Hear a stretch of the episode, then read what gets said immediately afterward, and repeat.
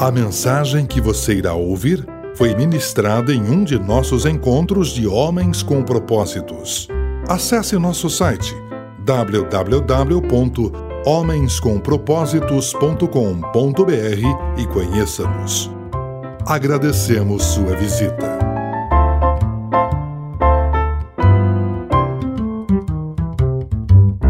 Boa noite, tudo bem? Que bom que você está aqui hoje. Vamos dar continuidade a esse, esses encontros, né? Em que a gente está falando sobre esse tema. Nada é impossível. Esse é o nosso nono encontro do semestre. Você deve ter recebido um papel aí. Nós vamos ler esse trecho aqui, que vai nos ajudar a compreender o desafio dessa noite. Para onde a gente tem que ir? O que nós temos que fazer para encontrar um milagre especificamente em cima destas circunstâncias que são, estão expostas aqui? O texto diz assim: Uma grande multidão o seguia, seguia Jesus, e o comprimia Estava ali certa mulher que havia 12 anos vinha sofrendo de uma hemorragia. Ela padecera muito sob o cuidado de vários médicos e gastara tudo que tinha, mas em vez de melhorar, piorava. Quando ouviu falar de Jesus, chegou-se para trás dele no meio da multidão e tocou em seu manto, porque pensava: se eu tão somente tocar em seu manto, ficarei curada. Imediatamente cessou sua hemorragia e ela sentiu em seu corpo que estava livre do sofrimento. No mesmo instante, Jesus percebeu que dele havia sido saído poder Virou-se para a multidão e perguntou: Quem tocou em meu manto? Responderam os discípulos: Vês a multidão aglomerada ao teu redor e perguntas: Quem tocou em mim? Jesus continuou olhando ao redor para ver quem tinha feito aquilo. Então a mulher, sabendo o que lhe acontecera, aproximou-se, prostrou-se aos seus pés e, tremendo de medo, contou-lhe a verdade. Ele lhe disse: Filha, a tua fé te curou. Vá em paz e fique livre do seu mal. Até aqui. Tente outra vez.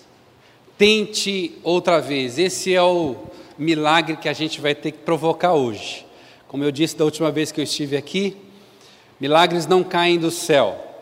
Milagres não caem assim sem nenhuma motivação circunstancial específica, quer seja da sua provocação, da sua intimação para esse milagre acontecer, quer seja da vontade de Deus que queira fazer esse milagre na sua vida. Então, milagres não caem do céu, milagres são provocados. E o milagre desta noite vai ser procurar tentar de novo. Tentar de novo. A frase que nós vamos iniciar dessa reflexão é a seguinte: Martin Luther King Jr., pastor batista, assassinado nos anos 60 nos Estados Unidos, foi o maior líder dos direitos humanos, direitos civis dos Estados Unidos e um dos maiores do mundo. Ele disse: é melhor tentar ao invés de sentar-se e nada fazer.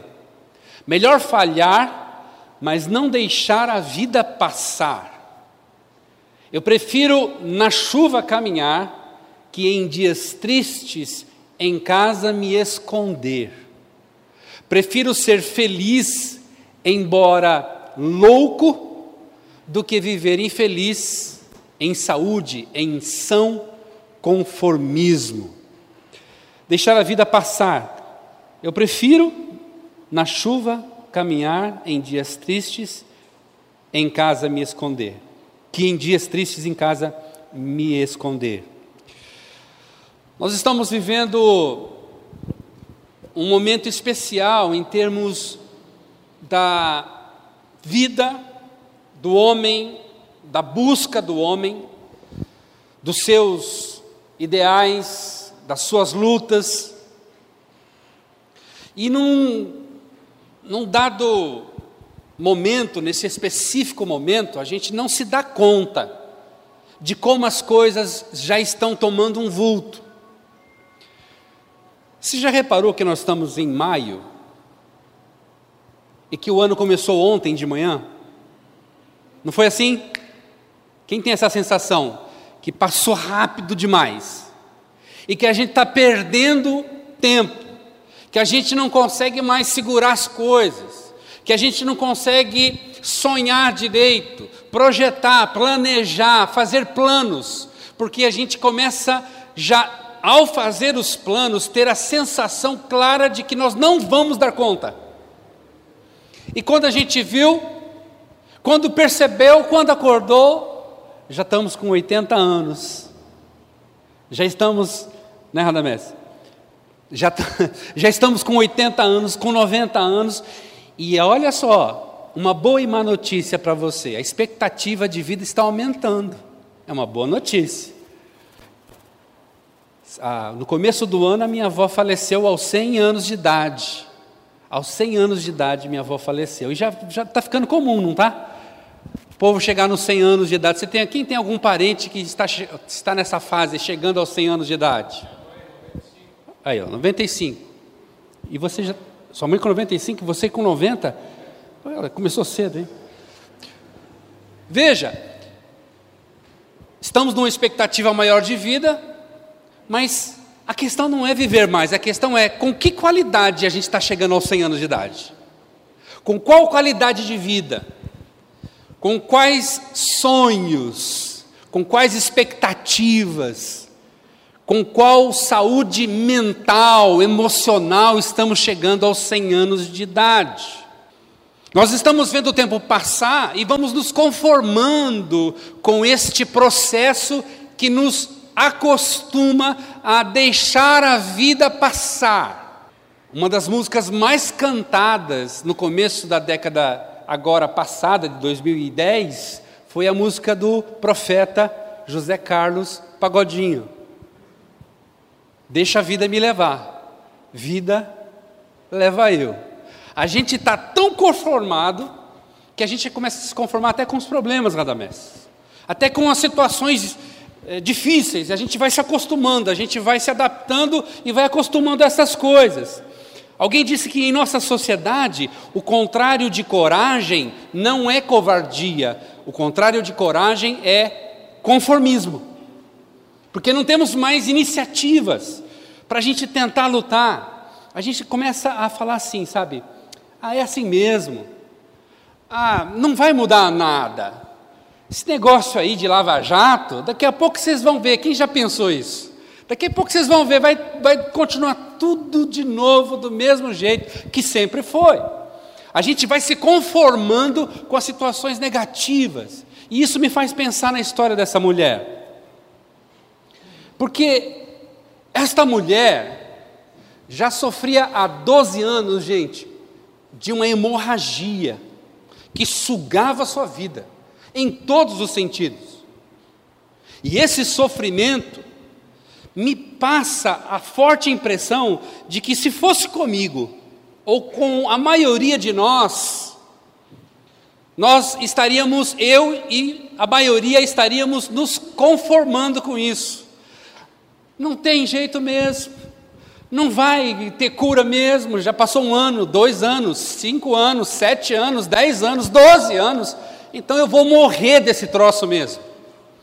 E essa mulher, aparentemente, que nos traria essa imagem de um conformismo com esse sofrimento, ao contrário, ela nos dá uma lição de que o impossível não lhe seguraria, de que nada é impossível. Imagine só, acompanhe comigo a história dessa mulher. A Bíblia não fala nem o nome dela, a gente não sabe o nome dessa mulher. O trecho que a gente leu não fala do nome dela. Esse trecho está em várias partes dos evangelhos, mas nunca se fala o nome dela. Certa mulher, certa mulher, certa mulher, é o que fala o texto. Mas olha só o que acontece com essa mulher. Doente há 12 anos com hemorragia, gastou tudo que tinha. O texto diz que ela ia de mal a pior. Ela não melhorava. Ao invés de melhorar, com tudo que ela investia, com, tudo, com todo o seu esforço, ela não conseguia melhorar. Será que lembra a história de algum de nós? Será que lembra um pouquinho de nós aqui nesse texto que fala que a gente vai se esforçando e a gente faz e aí aquele karma acontece, quanto mais eu oro, mais a assombração aparece. Conhece a história? Conhece a frase? E essa mulher então está sofrendo, e o sofrimento dela é tão angustiante. Olha, vamos tentar pensar no nível, nas consequências do sofrimento dessa mulher. Pelo menos cinco consequências aqui. E talvez essas consequências sejam as consequências que nos atingem nos nossos problemas e a gente talvez esteja se conformando ao invés de fazer o que essa mulher fez. Cinco consequências do sofrimento dessa mulher. Primeiro, consequências físicas. Doze anos de uma hemorragia intensa, perene, constante. Ela perdia sangue todos os dias. Ela menstruava todos os dias, todos os dias, durante 12 anos. Ela estava fisicamente abalada, ela estava fisicamente comprometida, ela não tinha nenhuma perspectiva de cura e ao mesmo tempo via o seu corpo se debilitando, cada vez mais comprometido. A cada manhã ela acordava com menos disposição por causa da enfermidade. Imagine, quem já pegou uma gripe bem forte aqui? Você ficou de cama? Dois dias? Três dias? É horrível, não é? E homem é fraco com esse negócio de gripe, né? Pegou, deu uma espirrada, já está de cama. Então, dois dias, três dias sofrendo. Imagine 12 anos sofrendo dessa enfermidade. Então, essa mulher fisicamente estava comprometida. Primeira consequência do sofrimento dela, físico. Segundo, emocional. Essa mulher estava sofrendo fisicamente e emocionalmente. Imagine, você vai deitar à noite e pensa: o que, que eu vou fazer amanhã? Mas amanhã, primeira, primeiro pensamento que vem na, na mente dessa mulher ao deitar-se é: amanhã eu vou estar do mesmo jeito, gente. O que, que eu posso fazer? Eu não posso marcar nada, não posso sair de casa, eu estou comprometida. Diz o texto que ela gastou tudo que tinha, não tinha mais recursos. Diz que os médicos, ela ia de médico em médico. Ela ouviu uma novidade, olha, teve uma experiência aí, um novo médico que eh, descobriu determinada eh, referência de cura para essa doença. Ela ia atrás. E chegava lá, tinha uma boa notícia, no dia seguinte, depois do tratamento, já não tinha mais, porque ela não conseguia cura. Então, emocionalmente, essa mulher estava vivendo um desânimo profundo um descontentamento, profundo, uma frustração atrás de frustração. Ela estava totalmente desanimada, emocionalmente ela estava arrebentada. Terceira consequência do sofrimento dessa mulher, além do físico, além do emocional, o social. Uma pessoa doente desse, dessa forma, ela não tem vida social. Agora imagina uma mulher que se fosse casada, ela já teria perdido o marido. Ela vivia numa cultura em que o marido, em ter o marido, é um ganho, é uma conquista tremenda para uma mulher.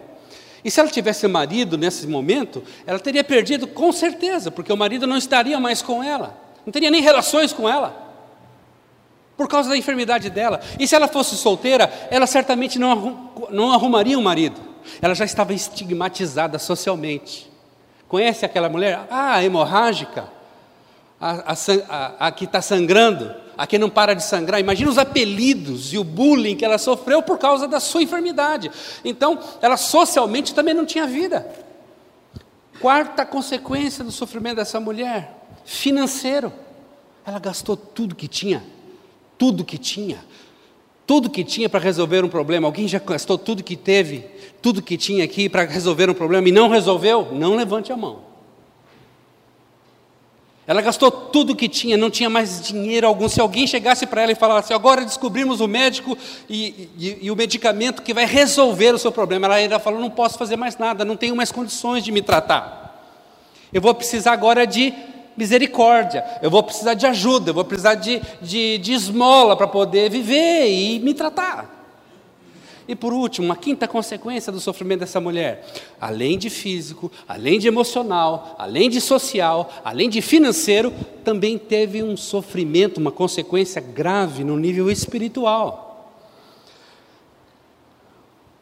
Ela vivia numa época em que os judeus consideravam a menstruação a coisa comum e corriqueira de qualquer mulher. A menstruação era considerada um tempo de impureza da mulher. A mulher que ficava menstruada nesse tempo era considerada impura. Ela tinha que ficar afastada das pessoas, não podia tocar ninguém. Quem tocasse nela tinha que fazer um ritual de purificação e ela também. E ela tinha que fazer o seu ritual de purificação para depois voltar ao convívio normal. Veja só que na religiosidade dela, onde ela esperava que Deus de alguma forma acalentasse, abraçasse ela, ela tinha da religião uma acusação, um apontamento, você é impura, você não pode se misturar, você é impura. Imagina a dignidade que essa mulher tinha, o sentimento de dignidade que ela tinha com ela mesma. Dá para entender? Agora imagine que essas cinco consequências sejam as nossas cinco consequências em relação aos nossos sofrimentos.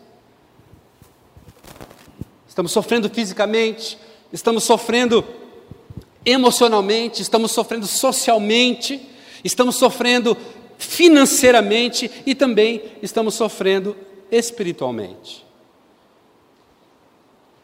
Não dá para pensar que essa mulher poderia falar assim: olha, chega, Deixa acontecer, deixa a vida me levar, vida leva eu, e eu quero é mais morrer encostado num barranco. Natural. Não é natural? Veja o pensamento dessa mulher. Não seria natural ela pensar assim, mas ela não pensou assim. E aí que vem a nossa reflexão dessa noite. Nós não podemos nos conformar. Tente outra vez. Nós não podemos nos conformar. Você não pode se conformar com aquilo que está acontecendo com você. Aí você fala assim: peraí, pastor, dizendo, você não sabe o que eu estou passando. Você não está ligado no que está acontecendo comigo. Você não sabe. Deixa eu contar a minha história, você vai ver o que, que é problema. Não é. Você quer comparar o seu problema com esse problema? Será que podemos comparar? Em termos de peso, de significação, de consequências, de resultados. Então veja lá, isso nos leva a esse conformismo. Como é que a gente vai lidar com esse processo, gente? Como é que a gente vai lidar com isso? Nos leva a pergunta. A pergunta que não quer calar. Como crer quando se sente que já se tentou de tudo? Como é que eu vou crer se eu tenho a sensação forte de que eu já tentei tudo, não tem mais o que fazer. Não tem mais o que fazer. Eu já tentei isso, já tentei aquilo, eu já gastei o dinheiro, eu já não tenho mais saúde emocional, as pessoas não me aceitam, estão fugindo de mim. Os meus amigos ó, desapareceram. Eles desapareceram porque eu entrei em. Enquanto eu estava pagando a cerveja, estava tudo bem. Quando tinha festa e churrasco, estava tudo jóia, mas eu entrei na crise, eu entrei num problema, eles sumiram. E qualquer semelhança com alguma coisa que aconteceu com você não será mera coincidência. Sumiram. Eu estou sofrendo. E o que eu, como é que eu vou crer agora? Então eu não eu estou sozinho, eu estou arrebentado, eu estou num sofrimento angustiante. E agora, o que, que eu vou fazer? Eu não tenho resposta. Essa semana vence o pepino. Essa semana o negócio vai acontecer, o que, que eu vou fazer? Como é que eu vou agir? Eu não tenho a quem recorrer, já fecharam-se as portas para mim. Não tenho mais ajuda, não tenho mais chão para pisar, não tenho mais referência, o que, que eu vou fazer? Quem já se sentiu assim? Fora eu. Quem já se sentiu assim? E agora? O que, que eu vou fazer? E agora? O que, que eu vou fazer? E agora? O que, que eu vou fazer? E essa mulher aqui, e agora? O que, que eu vou fazer? Como é que a gente vai crer? Como é que, eu fico pensando, como é que essa mulher reverte esse processo de angústia, de conformidade com o sofrimento e ela reage? Como é que ela faz isso, gente? Aqui tem uma lição preciosa, três lições preciosas para nós, para a gente reagir, para a gente continuar tentando. Primeira, a primeira lição que essa mulher nos dá: ouça. Simples. O texto diz que ela, ouvindo falar de Jesus, ouvindo falar de Jesus, gente, nós estamos falando com uma mulher que há 12 anos procura médico, procura tratamento, procura amigo, procura gente que possa ajudar financeiramente, procura é, curandeiro, procura, procura sacerdote, procura religioso, procura gente que diz que, que tem um chá especial gente que faz, que mata uma galinha preta e coloca na esquina, ela procurou tudo. E tem gente que nessa hora faz de tudo, faz de tudo, porque quer sair do problema, quer sair do sofrimento. Agora imagina que alguém chega para ela nesse momento de angústia e de sofrimento e fala assim: escuta, ó, o Jesus, o Nazareno, ele vai passar aqui. Agora imagina ela falando, por favor, Alguém entra na casa dela e fala assim: Deixa eu falar uma coisa para você, tem uma boa notícia para você. Não, não, não, não quero nem ouvir. Chega, chega de boa notícia, porque todas as boas notícias que eu ouvi nos últimos 12 anos me deixaram do jeito que eu estou. Chega de boa notícia. Ela não podia falar isso? Mas ela não faz isso. Ela ouve. Ela ouve. Talvez alguém esteja chegando perto de você e dizendo: oh, escuta o que eu vou te falar. E você já está tão angustiado que você já não tem mais ouvidos para dar para essa pessoa. Não tem mais atenção para dar, porque a angústia já lhe roubou tudo, inclusive a própria atenção, a capacidade de prestar atenção. O que, que é ouvir, hein, gente? O que, que significa ouvir? Deixa eu te dar uma dica para a gente aprender a ouvir. E eu penso com muita convicção que foi exatamente o que essa mulher fez. Ouvir tem que respeitar algumas condições. Primeiro, para você ouvir, você precisa aprender a escutar. Porque ouvir, meramente ouvir, é aquela capacidade mecânica que os nossos ouvidos têm para interpretar aquelas ondas sonoras que vêm, empurram o tímpano, e eles são essas pressões são decodificadas no nosso cérebro, nos trazendo uma interpretação do que significa aquele som, aquela, aquela emissão que veio, chegou aqui e eu sei, isso, isso é um passarinho, isto é a voz de alguém, isso aí é o meu filho que está chegando. É, é, é, ouvir é isso, ouvir é o mecânico, é o, como funciona o seu ouvido. Alguns funcionam bem, outros nem tanto, né? Mas é, é, é a coisa mecânica. Agora, escutar é diferente.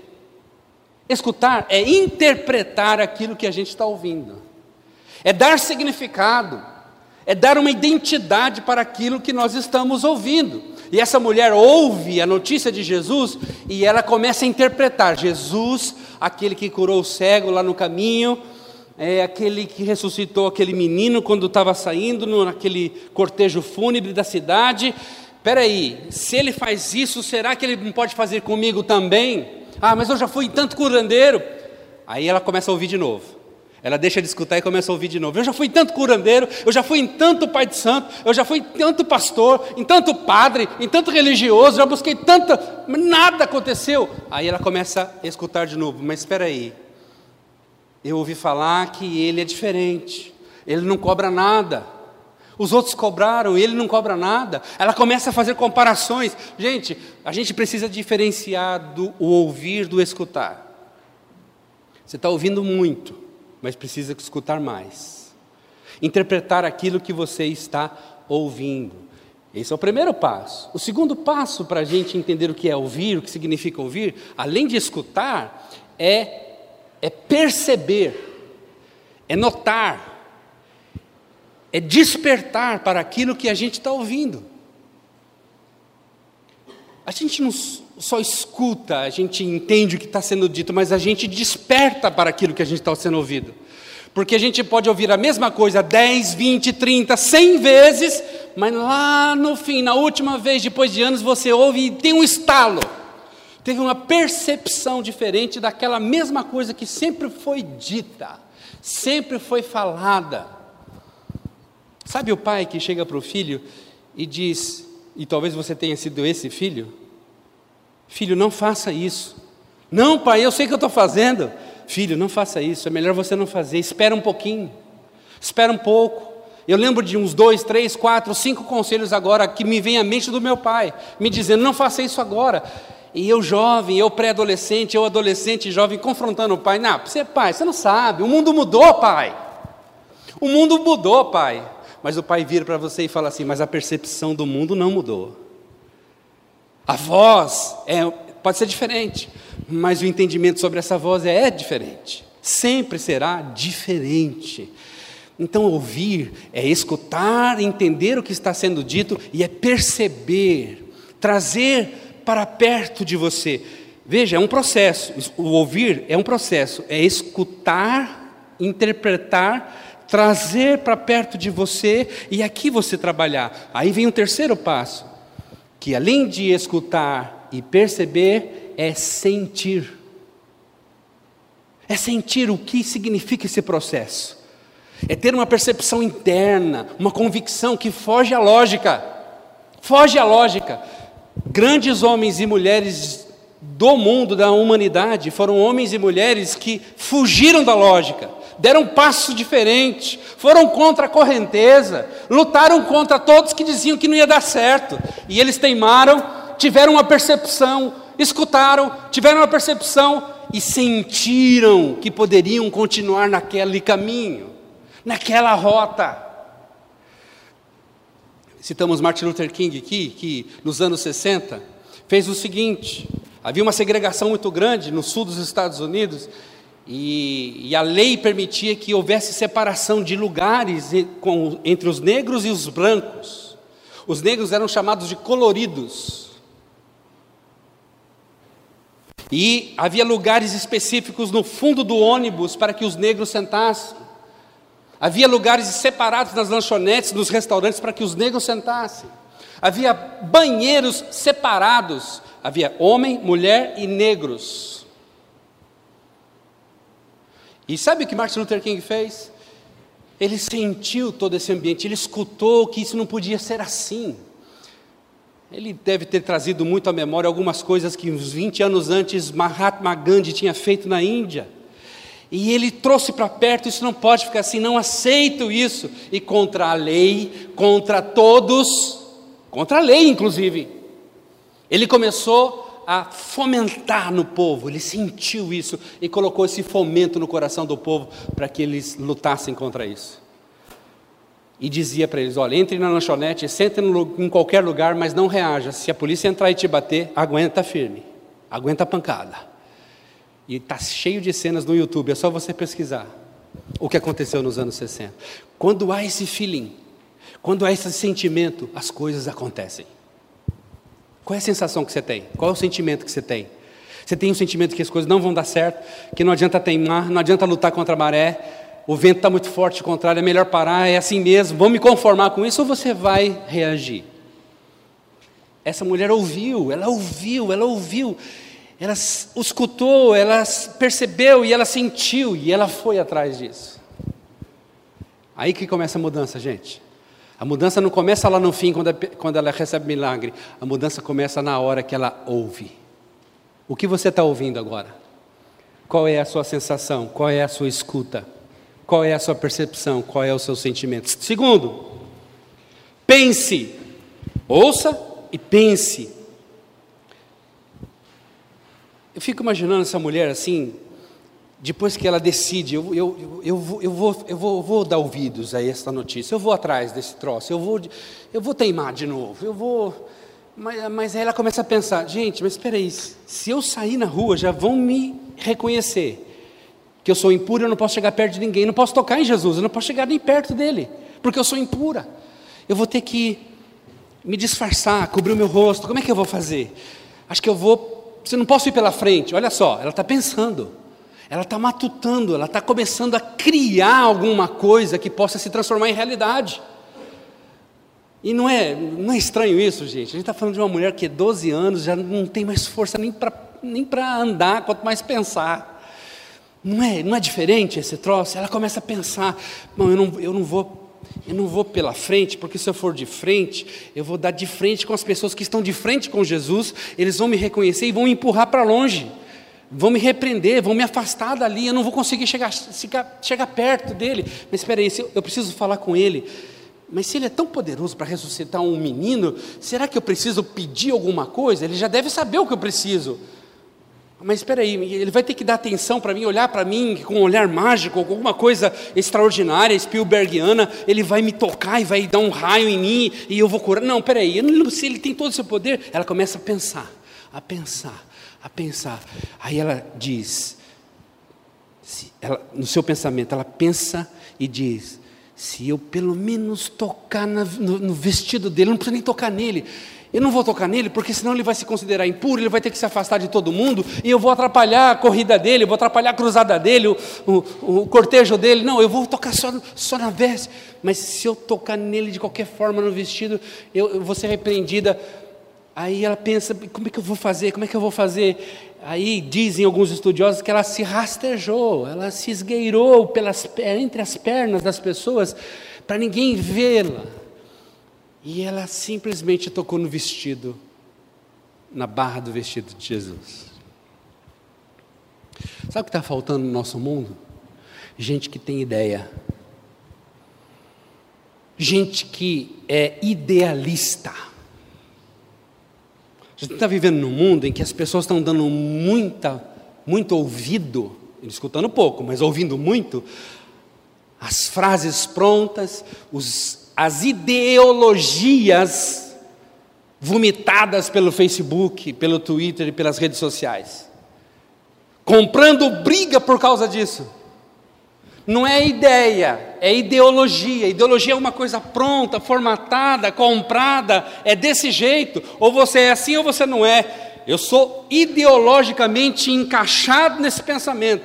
Isso é ideologia, e não é disso que essa mulher está pensando. Essa mulher está tendo uma ideia, ela está indo contra tudo aquilo que estava formatado, inclusive a ideologia, a ideia formatada da religião que dizia que não era para tocar nele.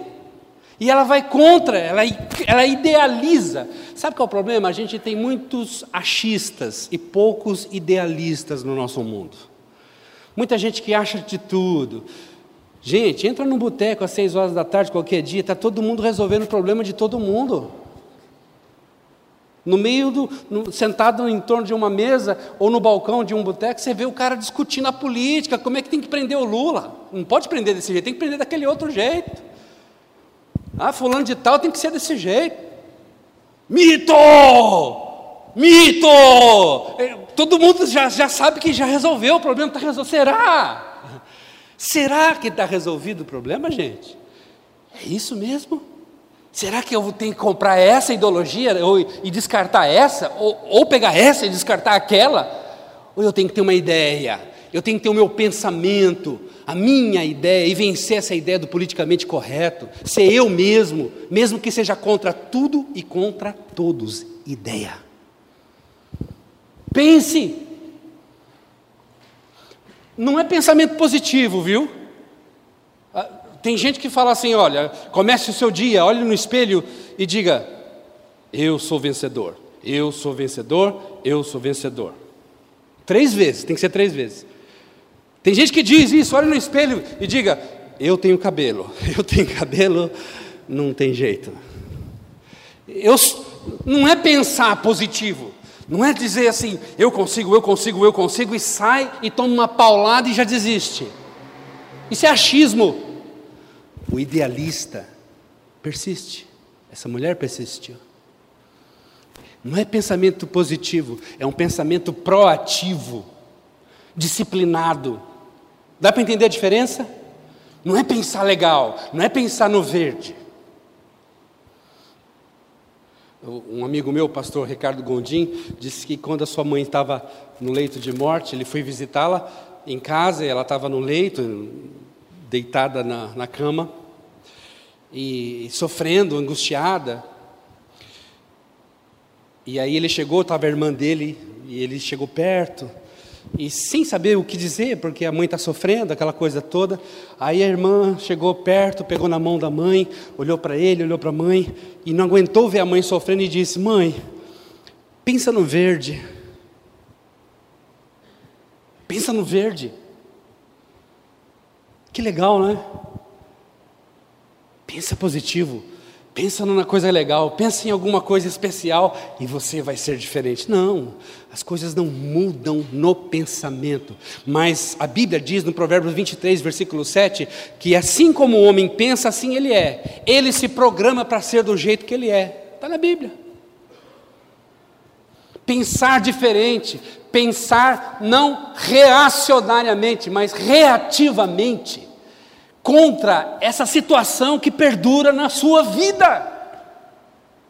Eu preciso pensar diferente, eu preciso mudar meu modo de pensar. Pense diferente. Terceiro, para a gente terminar. Haja, agir, ação, fazer. Ó, ela ouviu, ela pensou e ela agiu. Tem gente que consegue se motivar até o momento do pensamento, mas na hora de agir, que vê aquela situação todinha contrária, aquela situação dolorosa, eh, cavernosa, tenebrosa na sua frente, ele fala assim: não tem jeito, não tem solução.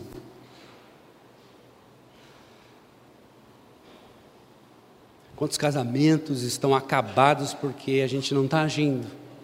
A gente ouve conselhos, a gente escuta, a gente percebe, a gente sente, a gente pensa, tem um ideal, mas a gente não consegue reagir.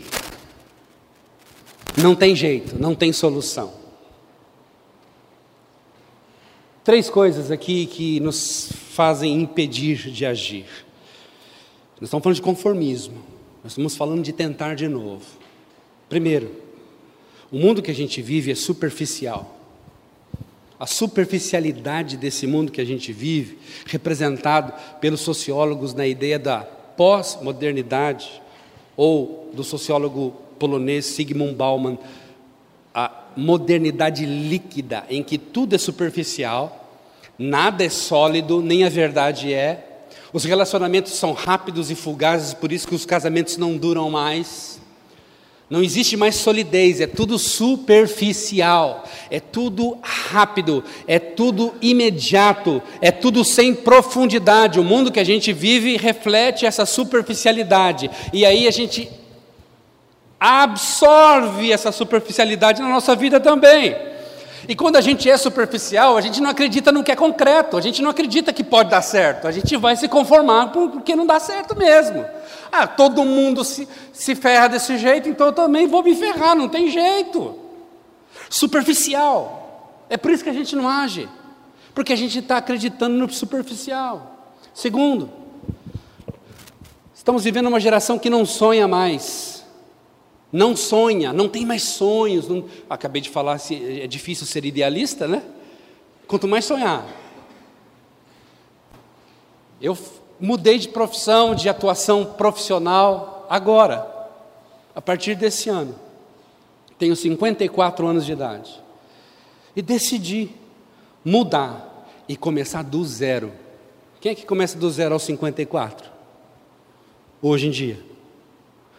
Não estou me gabando, me gambando, me, não, sou, não quero me gambar com vocês. Eu estou dizendo para você que até eu consigo. Porque eu não quero ficar no campo da fantasia, eu quero sonhar. Eu não quero mais ficar fantasiando. Eu, mega cena, toda semana. Ah, uma hora vai dar. Eu vou jogar, eu vou apostar. Eu... Não é isso. Se quer jogar, tudo bem. Não é essa questão, mas tem gente que fica focando o alvo, o seu futuro em coisas tão superficiais, tão, tão tão fantasiosas. Tem gente que aposta a vida em coisas fantasiosas, em negócios sem escrúpulo, porque vai dar muito lucro. Aposta a sua vida, coloca todo o seu dinheiro, aposta todas as cartas e depois se dá mal. É disso que nós estamos falando, agir é contra essas coisas superficiais, contra as fantasias. Você precisa sonhar, volte a sonhar, volte a sonhar, volte a sonhar, volte a acreditar, não acabou ainda não. Continue tentando, Outra coisa é o sofrimento do mundo que a gente está vivendo. A gente está vivendo um mundo tão mal que é natural a gente não acreditar mais nas coisas. Porque a gente está vivendo num mundo que está tudo errado. Está tudo errado, está tudo invertido no mundo. É, agora é assim que funciona o casamento, agora é assim que funciona os relacionamentos, agora é assim que funciona a igreja, agora é assim que funciona a política, agora é assim que funciona o, é, é assim que funciona o relacionamento com as pessoas, e a gente vai se adaptando, vai se ajustando, vai se conformando com tudo isso, e acabamos nos acostumando e nos conformando com o sofrimento. Mas essa mulher nos diz diferente. Ouça pense e tome uma atitude. Essa semana ainda, tome uma atitude. Não deixe as coisas passarem por entre seus dedos, não. Note o que está acontecendo perto de você. Note o que está acontecendo com seus filhos. Note o que está acontecendo com a, seu, a sua esposa, o seu casamento. Note o que está acontecendo com os seus colegas, os seus relacionamentos dentro do seu ambiente de trabalho. Ah, está tudo normal, está tudo certinho, está tudo conformado. A mesma forma. Frase Charles Spurgeon, considerado, o apelido dele é o príncipe dos pregadores. Diz a história que em 22 de agosto de 1854, ele fez uma prédica, uma mensagem, uma pregação no Crystal Palace em Londres. 22 mil pessoas assistiram aquele, aquela mensagem. Ele pregou três horas e meia. Esse cara aí. Três horas e meia. E ele terminou o sermão dele e ele fez menção que ia sair, embora, e as pessoas falaram: não, não, continua, continua, continua. Era alguém que queria mudar sua geração e ele continuava. Ele disse: fé é crer que Cristo é o que ele diz ser e que ele faz o que promete fazer. E então esperar isto dele. Isso é fé. Fé não é ir na igreja, não, viu? Fé não é ter uma religião, não, de carteirinha, tá? Dizer eu sou crente, eu sou evangélico, eu sou católico, eu sou espírita, eu sou isso, eu sou aquilo. Isso não é nada. Um pouco tem a ver com fé. Tem a ver com tradição, tem a ver com crença, tem a ver com dogma, com repetição, com história da família, tem a ver muito com isso. Não estou dizendo que está errado ir na igreja, ok? Não é isso que eu estou dizendo. Mas eu estou dizendo que fé não está ligado a isso. Exatamente. A fé está ligada em você crer. Você crer. A despeito de todo mundo, a despeito de qualquer circunstância e de todos. Para terminar, pense. Desafio da semana. Pense em um problema para o qual você entende que já tentou de tudo. Pensa durante essa semana. Aquela situação, aquela, aquela coisa que não muda. Lembra disso durante essa semana. Então, peça a Deus direção para tentar mais uma vez. Se coloque no lugar dessa mulher. Não tem mais jeito. Olha para o corpo, está tudo destruído, tudo acabado. Doze anos lutando e alguém entra na sua casa e diz: Olha, tem uma solução aqui para você. Ouça. Pense sobre isso e haja. Vamos ficar em pé.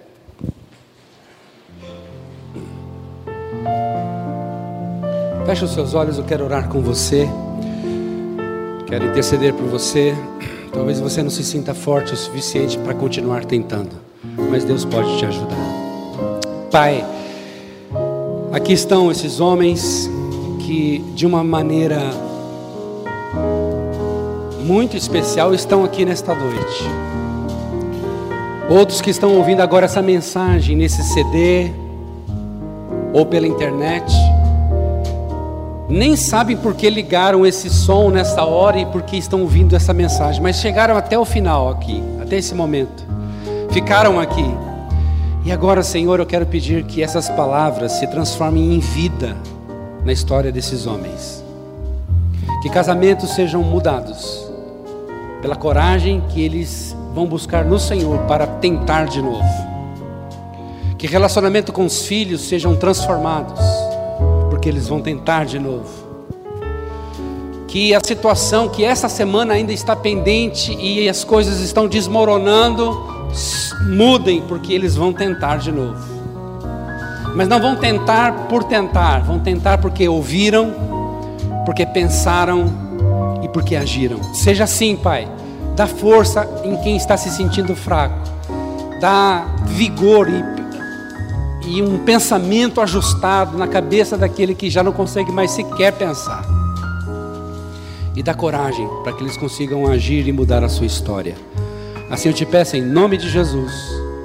Amém. Amém. É isso aí, gente. Muito obrigado. Até semana que vem.